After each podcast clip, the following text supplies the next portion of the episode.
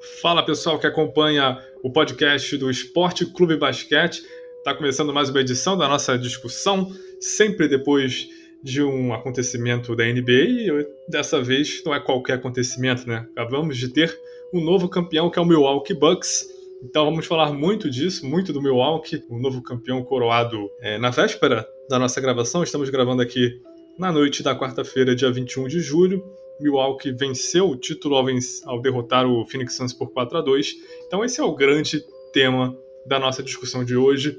Antes de a gente começar, sempre deixar aquele recadinho, você pode se tornar um apoiador, colaborar com o Esporte Clube Basquete, e a receita é bem simples. Você vai se tornar um dos melhores amigos, dos close friends, dos amigos próximos do Esporte Clube Basquete no Instagram, e para conseguir isso é simples.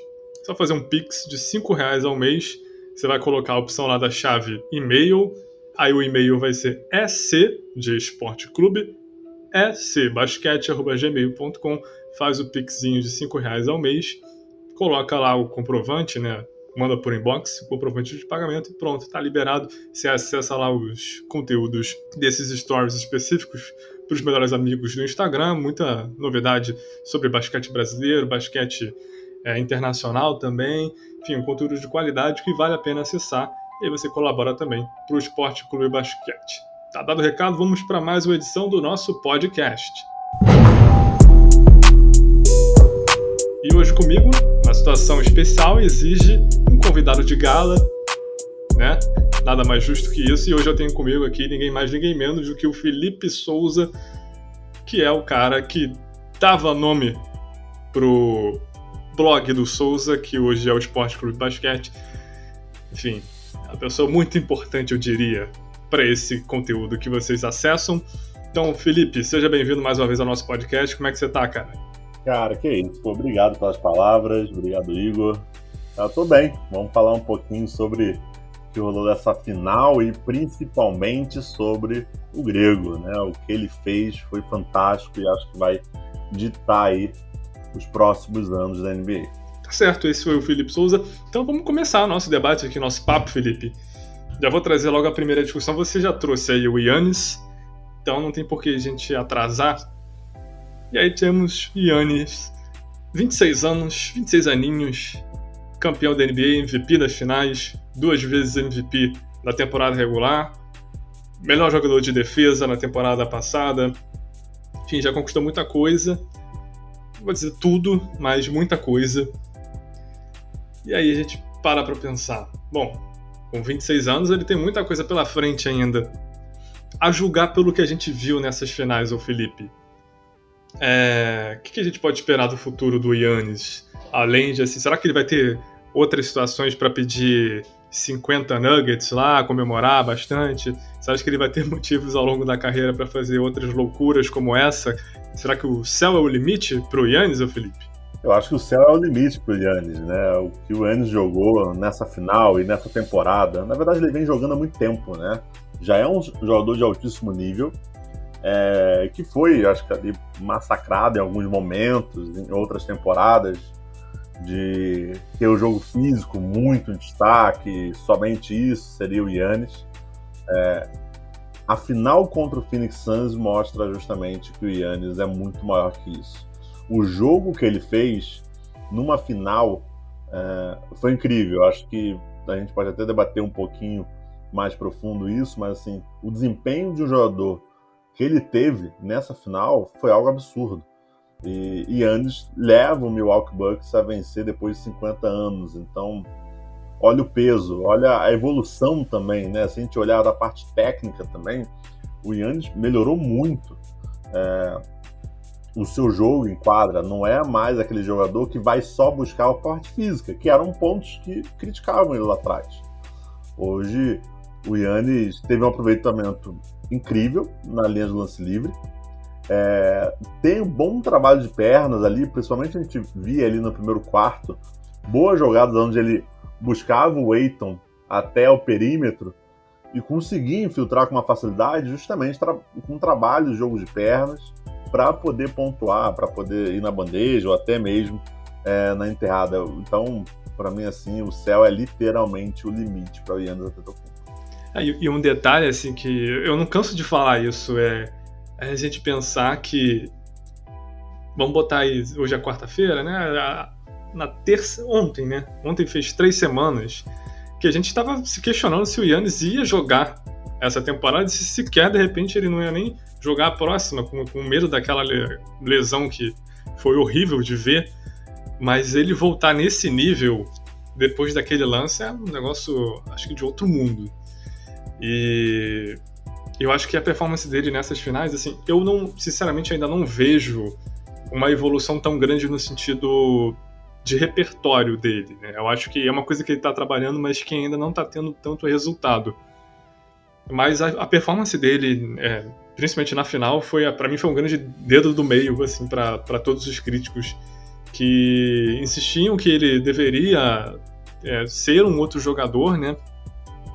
Não é que ele, ele não precise trabalhar as deficiências do jogo dele, mas é, assim como acontece com Ben Simmons, muitas vezes as pessoas focavam muito no que é, é uma limitação dele, no que ele não consegue fazer tão bem, ao invés de enxergar tudo que ele faz muito bem. E lógico que o, o matchup, né, a, o encaixe do, do Milwaukee com o Phoenix possibilitou que ele tivesse uma atuação tremenda nessa final, mas muito disso é a capacidade dele, é, é, a mentalidade dele. É um jogador que, que você vê que ele nunca tá derrotado, ele nunca tá é, com medo do, do momento, né, do, do, do palco. Eu acho que, assim, é, é uma, das, uma das razões que me, me fazem acreditar que, que, um, se ele não conseguir aperfeiçoar essas partes do jogo dele que não são tão boas, ele vai conseguir ser impactante da mesma forma e impactante em momentos importantes, não só na temporada regular.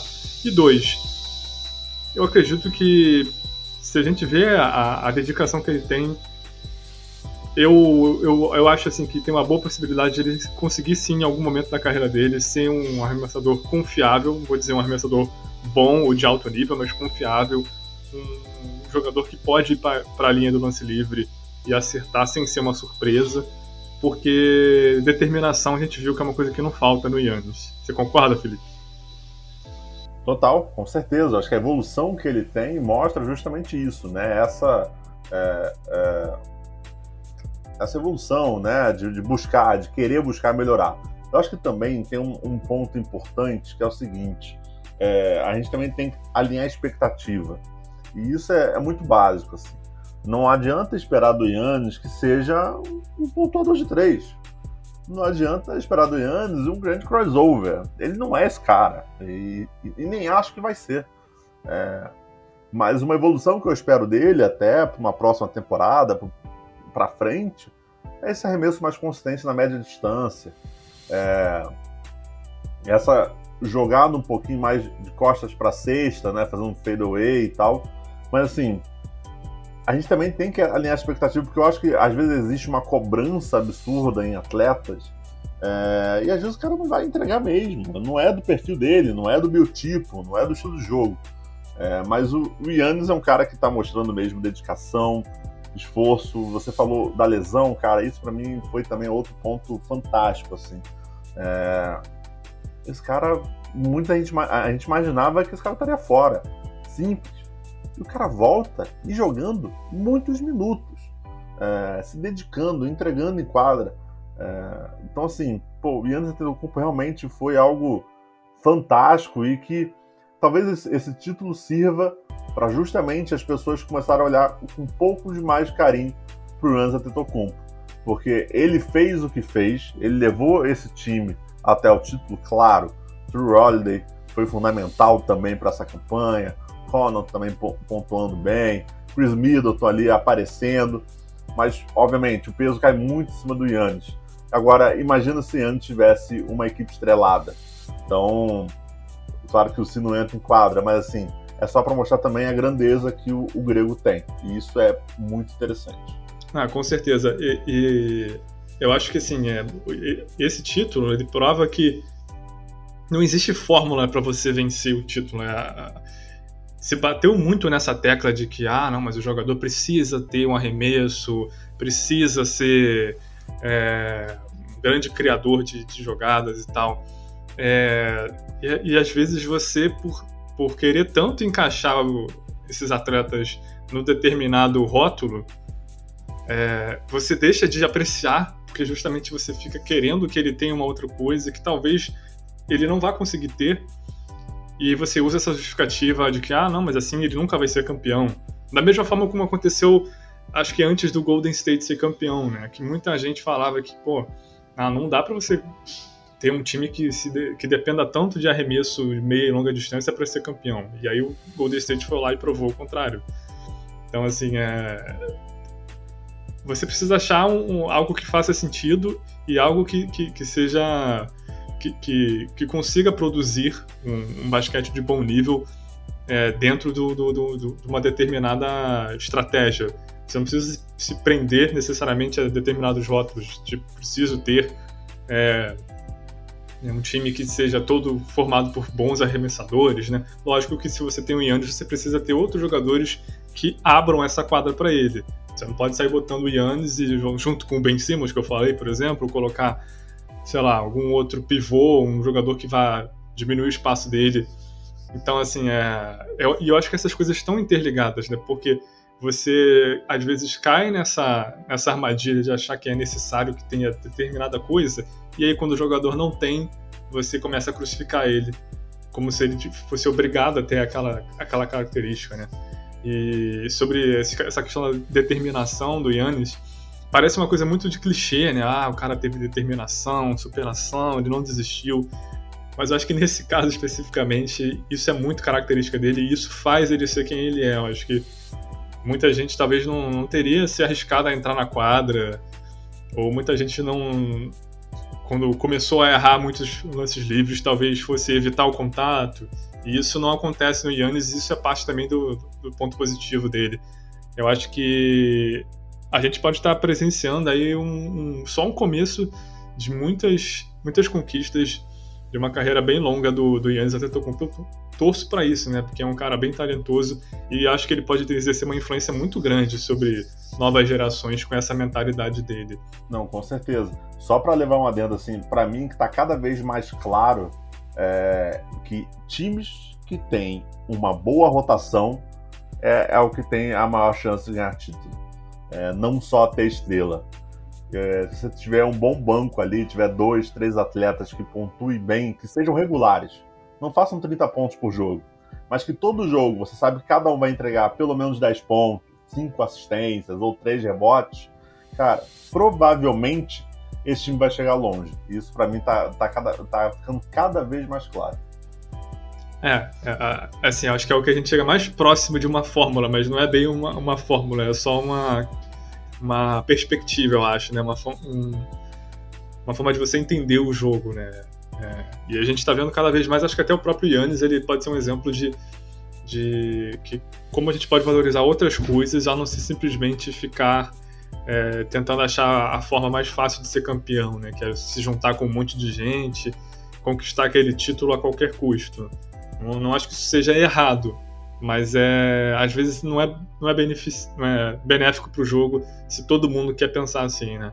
Enfim, é, Felipe, já que a gente falou do Yannis, agora a gente entra mais numa uma esfera mais geral, né? Dos times. Muita gente falou nessa, nessa final, enfim, que, bom, não tem LeBron, não tem Kawhi, não tem Kevin Durant, não tem Lakers, não tem Brooklyn Nets, não tem, sei lá, qualquer outro time aí de mais, entre aspas, camisa. E agora que a série acabou, assim, você, você tá de qual lado? Você tá do lado das pessoas que acharam que essa foi uma série fraca, uma das piores séries que a gente viu nos últimos anos? Ou o outro lado? O lado das pessoas que curtiram ver times diferentes e curtiram ver esses nomes que, que são novos, né, nesse, nesse, nesse palco, né? A gente lembra que antes, antes do, do título, né, né, nenhum dos jogadores de nenhuma das duas equipes jamais tinha sido campeão, né? Então você acha que isso foi você tá mais para qual, pra qual lado? Né? Ao lado de quem achou muito. Quem achou não muito legal ou quem achou muito legal essas finais? Eu particularmente gostei. Assim, acho que é, a gente viu algumas eras, né? O próprio Golden State Warriors aparecendo ali em finais e tal. Acho bem legal quando aparece do, dois times que têm uma história muito rica é, e que buscam ali títulos depois de anos. Acho que, assim, aí bate ali uma vez um pouquinho de jornalismo, né? De putz, que história legal, sabe? Poder contar essa história eu acho que é fantástico. É, então, eu particularmente gostei. E, assim, irracionalmente também, se a gente olhar por números hoje, até saiu uma matéria, se não me engano, na SPN gringa e tal, no, nos Estados Unidos, em que mostra que teve um aumento de audiência, mais de 30%, 35% de audiência na final. Então, quer dizer, o público de forma geral gostou. É, claro que eu queria meu time lá, né? Queria o San Antonio Spurs na final, mas assim, acho que de forma geral foi, acho que foi bem legal. A gente teve bons jogos, a gente teve uma, vira, uma virada numa final, né? Ali o Milwaukee perdendo por 2 a 0 e virando. Então, eu, eu particularmente gostei. Ah, com certeza. É, e você falou uma coisa que é muito verdade, né? É que nem sempre aqui no podcast, né, que todo mundo que está participando é jornalista, né? Porque essa é uma plataforma bem democrática e acho que qualquer pessoa que goste de falar, que enfim tenha conhecimento, está super convidado a participar. Mas é uma coisa muito verdade sobre nós jornalistas, né? Acho que a gente se dedica a contar a história, a verdade, mas a gente é apaixonado por uma, por uma história real que seja impressionante. E não tem nada mais impressionante do que foi é, a conquista do Yannis Antetokounmpo, né? E se você colocar o Milwaukee e o Phoenix, Phoenix também teria sido uma grande história. E, e, eu acho assim que esses elementos eles são colocados na equação, mas eu acho que principalmente, acho que o mais importante disso tudo é que foram bons jogos. Teve as narrativas, teve, né, da possível primeiro título do Phoenix Suns, possível primeiro título do Chris Paul, é, a virada né, na série né, de 2 a 0 para 4 a 2 o jogo 6 fenomenal do Yannis Antetokounmpo, vários jogos bons do Devin Booker, jogadas incríveis, né, principalmente no final dos jogos 4 e 5. Eu acho que foi uma grande série e eu acho assim que esse argumento muito da falta de grandes assim, grandes figuras conhecidas ou times conhecidos, ele perde um pouco da força na NBA porque a NBA cada vez mais ela é uma liga que o talento está em todo lugar. Ele não está concentrado nos times de maior orçamento, como a gente vê no futebol, ou às vezes até no próprio basquete em outros lugares, né? Então, assim, é complicado você falar disso, né? Porque, beleza, não tava o Lakers e não tava o Nets, mas a gente tinha um jogador duas vezes MVP da liga na quadra. A gente tinha o Chris Paul considerado largamente um dos maiores armadores da história. Devin Booker, o Middleton e o Drew Holiday, jogadores que vão é, defender os Estados Unidos agora na Olimpíada, enfim, muita coisa acontecendo. Então, assim, é... eu consigo ver de onde vem essas pessoas que falam, ah, que final sem graça, final ruim, mas é, eu acho que é um argumento que cai por terra muito rápido, assim. E do jeito que foi a final, se tivesse sido ruim, se tivesse sido uma varrida, eu ia falar, cara, realmente foi, foi chata, mas passou longe de ser, de ser chata, e não é só porque a gente é jornalista e a gente gosta de ver é, narrativas legais. Os jogos foram bons, né? E aí eu acho que. Ô, Felipe, acho que você até entra na, na. Já vamos introduzir o próximo tema dentro da, da final Milwaukee Phoenix, que é falando de futuro. A gente falou do futuro do Yannis. E muita gente falou né, que, que essa final era sem graça, que era chata, né? O que essa foi uma temporada ruim justamente porque alguns times foram prejudicados pelas lesões. É, e tudo que, que foi relativo a Covid também, que atrapalhou o ritmo de algumas equipes.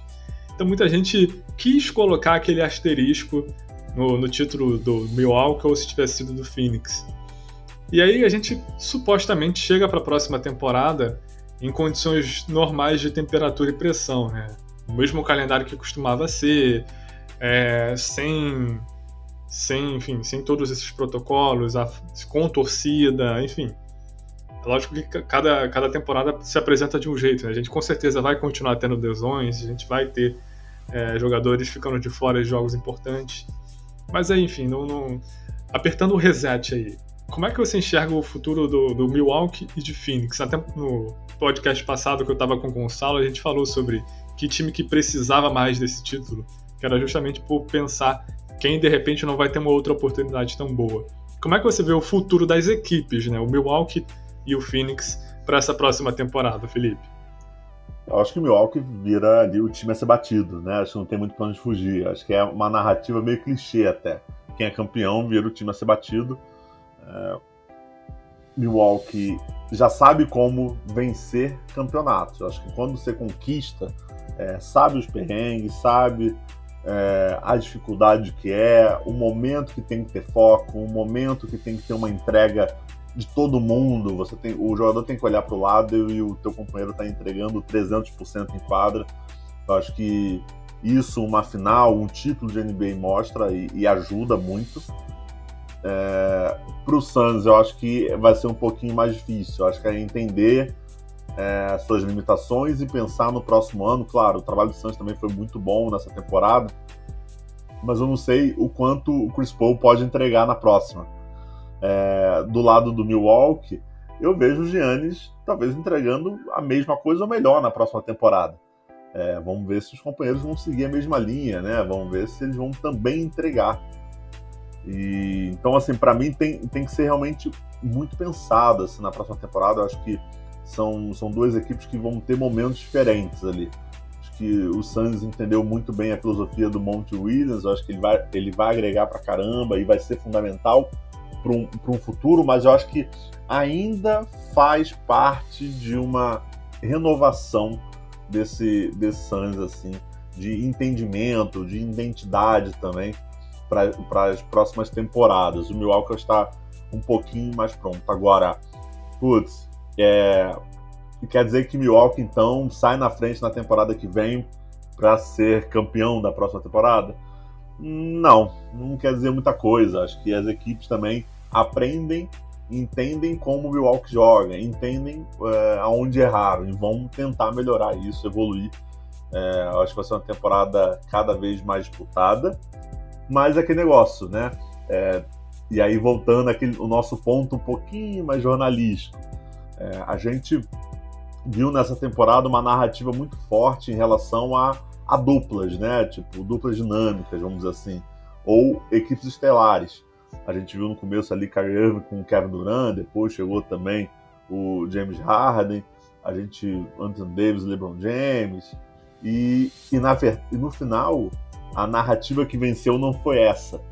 É, acho que isso está isso tá bem claro, assim. Então, eu acho que vai mudar um pouquinho. Acho que as pessoas podem começar a olhar, e aí eu acho que a final ajudou muito isso, vão começar a olhar no sentido de tipo assim, pô, beleza, eu tenho LeBron James Anthony Davis, mas quem é o backup? Quem são os caras? E, e o Milwaukee já sai na frente nisso, né? Porque já deu resultado e eu acho que agora também entender quem pode ajudar cada vez mais esse time Milwaukee na próxima temporada. E o Suns ali tem que entender o quanto o, o Chris Paul pode entregar e talvez um backup mesmo para o Chris Paul. Quem pode ser um bom reserva para ele? É, será que, pô, Cameron Payne foi um destaque desse time do Suns? Será que ele vai fazer uma nova temporada tão bem assim? São perguntas que o Monte Williams vai, vai, ter que responder e vai ter que ajeitar. Eu acho que o Milwaukee sai um pouquinho na frente ali em relação a, ao Suns. É, o, o Payne, ele é agente livre agora, né? Então talvez ele nem vá ficar, porque possivelmente algum outro time vai oferecer mais grana para ele do que o Phoenix é, possa, é, de fato, oferecer. Mas o que eu acho é, interessante dessa discussão, né, sobre a sustentabilidade, digamos assim, de Phoenix e Milwaukee, é porque tem muito a ver com os outros times, né? Que acho que muita gente quis colocar esse essa final por uma outra perspectiva, pelo fato de muitos times terem sido afetados por lesões, enfim, né? Não é que esses times, Phoenix e Milwaukee, não sejam bons, mas que talvez numa num contexto de todo mundo disponível, que é um contexto um pouquinho fora da realidade, né? Mas, mas para termos de discussão, é, talvez esses dois times não fossem ser colocados como as principais forças de cada um de sua conferência.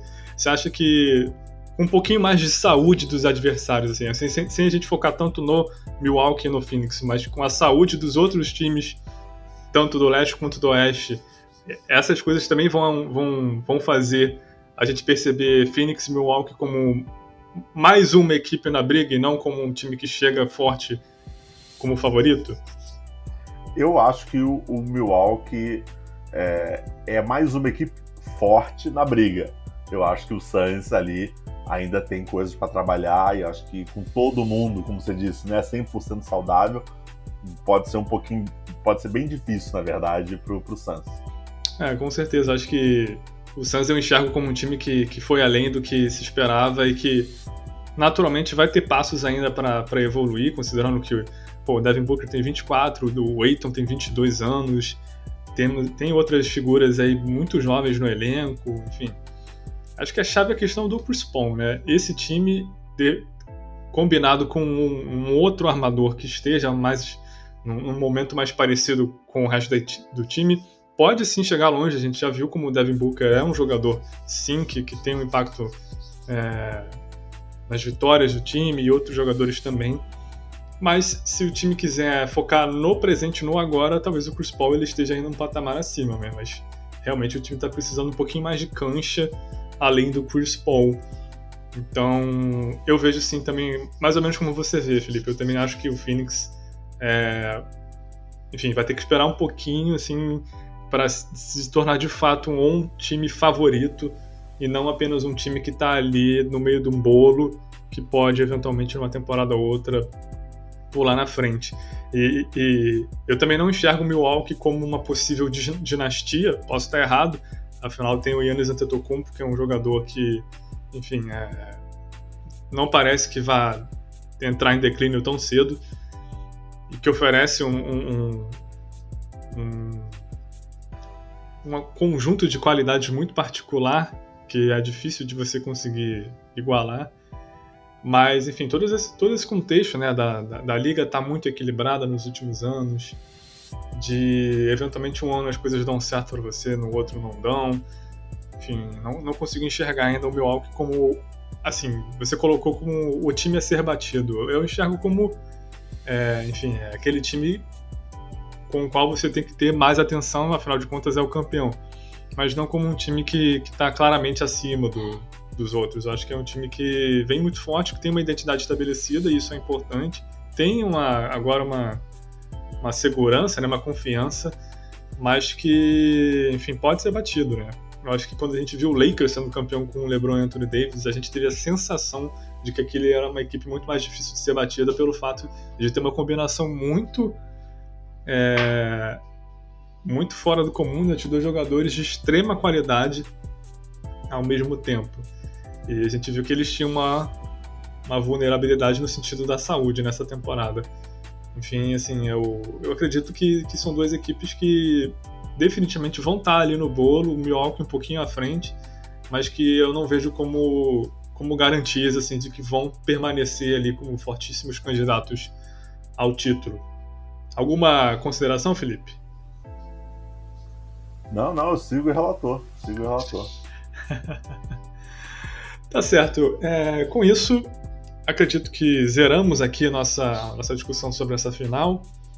É, eu faço um balanço de que, no geral, não foi uma temporada muito legal, né? Mas que teve um desfecho bem bacana, assim, para quem é fã. Eu acho que é lógico que tem muita coisa triste acontecendo ao redor e a gente não pode simplesmente ignorar, né? Mas os esportes também os oferecem esse, essas lembranças, essas memórias. Né? Daqui a alguns anos a gente vai lembrar do que aconteceu nessa final, como ela foi incrível. E eu acho que, enfim, voltando as coisas ao normal, a gente tem tudo para ter uma, uma próxima temporada muito boa, com um nível muito bom também. E você, Felipe, se fosse fazer um balanção rapidão aí da temporada, o que, que você faria? O que, que você falaria?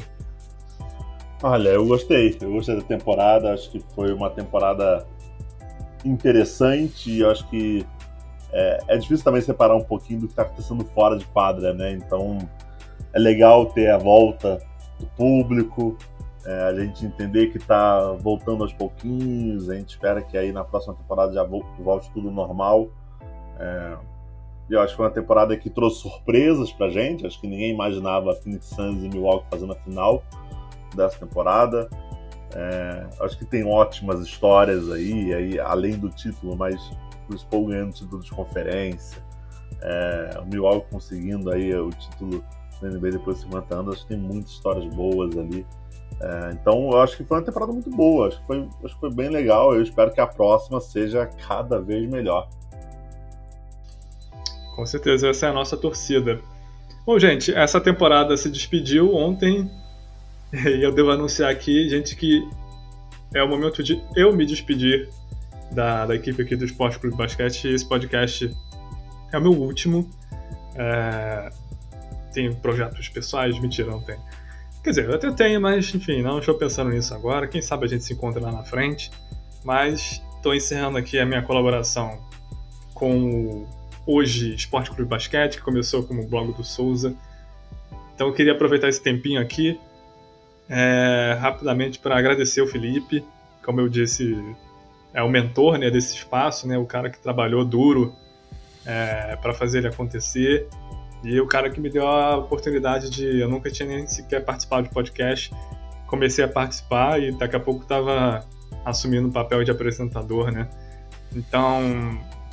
É isso, gente. Espero que vocês tenham gostado de tudo que eu fiz ao longo desse, desse último ano. Quem sabe a gente se encontre, né? tenho, tenho, tenho ideias, mas não coloquei ainda na prática. É, e por mais assim que eu esteja me despedindo, né? sei que tem muita coisa boa para vocês acessarem no Esporte Clube Basquete. O podcast pode continuar muito bem também, tem muita gente boa trabalhando. Então, é, é com certeza é um espaço que sempre vai oferecer muita qualidade para quem quiser ouvir ou ler, assistir, seja lá qual for o verbo. E é isso, gente. Estou me despedindo aqui. E aí, queria agradecer a você, Felipe, pela oportunidade. Não preciso nem te desejar todo o sucesso, porque eu sei que isso é garantido para você. E, então só queria realmente agradecer mesmo pela oportunidade e falar que eu estou sempre aqui à disposição quando for necessário. Cara, eu que agradeço, agradeço aí imensamente você. É, você comprou uma ideia louca lá atrás de produzir conteúdo independente, de cara encarar podcast, como você falou, você não fazia antes, então foi muito legal. Eu só tenho que agradecer porque você tocou esse podcast sozinho. É, e bom o pessoal saber ali que você o Gabriel Ritter que está editando também, então já deixo aqui meu muito obrigado. Vocês dois foram incríveis, assim. Cara, arrebentaram, arrebentaram mesmo. Acho que o mundo da podosfera acho que ganha com isso e independente de qual vai ser o seu projeto, aonde você for, tenho certeza que você vai arrebentar. Agradeço mesmo, peço desculpa qualquer coisa, acho que a gente teve mudanças aí no caminho, mas é, a gente aprende também, vai aprendendo. Então agradeço muito mesmo, peço desculpas por qualquer coisa aí, por alguma coisa que eu tenha feito, que não tenha ajudado, algo do tipo. Assim, o mesmo agradecimento, mesmo pedido desculpas também pro Gabriel, cara, que arrebenta, arrebenta na, na, nas edições. Muito obrigado, Gabriel, sei que você está ouvindo. E claro, agradeço todo mundo, cara, que escuta, é, escutando sempre o Igor falando, ele trazendo pô, bons temas, um bom público, né, os convidados. Então, agradeço mesmo. Acho que agora é um momento de reestruturação, a gente vai melhorar, vai tentar ali acertar algumas coisinhas e vamos correr atrás aí dessa próxima temporada. Obrigado mesmo, Igor. Tamo junto demais, Felipe. Não precisa pedir desculpa por nada, não, cara. Que isso. Não peça desculpas. Você tá completamente na razão, assim. E, como eu disse, né? A gente sempre vai estar conectado e, e tô à disposição sempre para quem sabe colaborar de outras formas, né? A gente, a gente perde, o, perde o, o elo aqui da, do site, do blog, mas outros permanecem, né? Então, muito obrigado, tá, Felipe? Queria aproveitar aqui também a oportunidade de agradecer a todo mundo que escuta o podcast, né, que deu feedback ao longo desse tempo que eu participei. É, enfim, que de alguma forma ajudou todos nós a melhorarmos, né? A gente está aqui por paixão, né, principalmente. Então, toda palavrinha ela faz diferença na nossa vida. Então é isso, gente. É, não vou ficar me estendendo aqui. É, esse aqui é um, é um fechamento, né? A gente encerrou a temporada, encerra aqui a minha participação no podcast. E é o que eu sempre digo, né? O feedback sempre é bem-vindo. Se você quiser falar qualquer coisa, não se sinta acanhado, não peça desculpas. E é isso. Eu estou sempre pelo bem da comunidade que ama o basquete, tá certo? Eu me despeço aqui, mas esse trabalho permanece. Então é isso, gente. Ficamos por aqui com essa edição do podcast. Boas férias do basquete, se você só acompanha a NBA, se você acompanha a Olimpíada, aproveite muito. E é isso, até, até um próximo momento na vida. A gente se vê aí, tá? Valeu, gente. Tchau, tchau.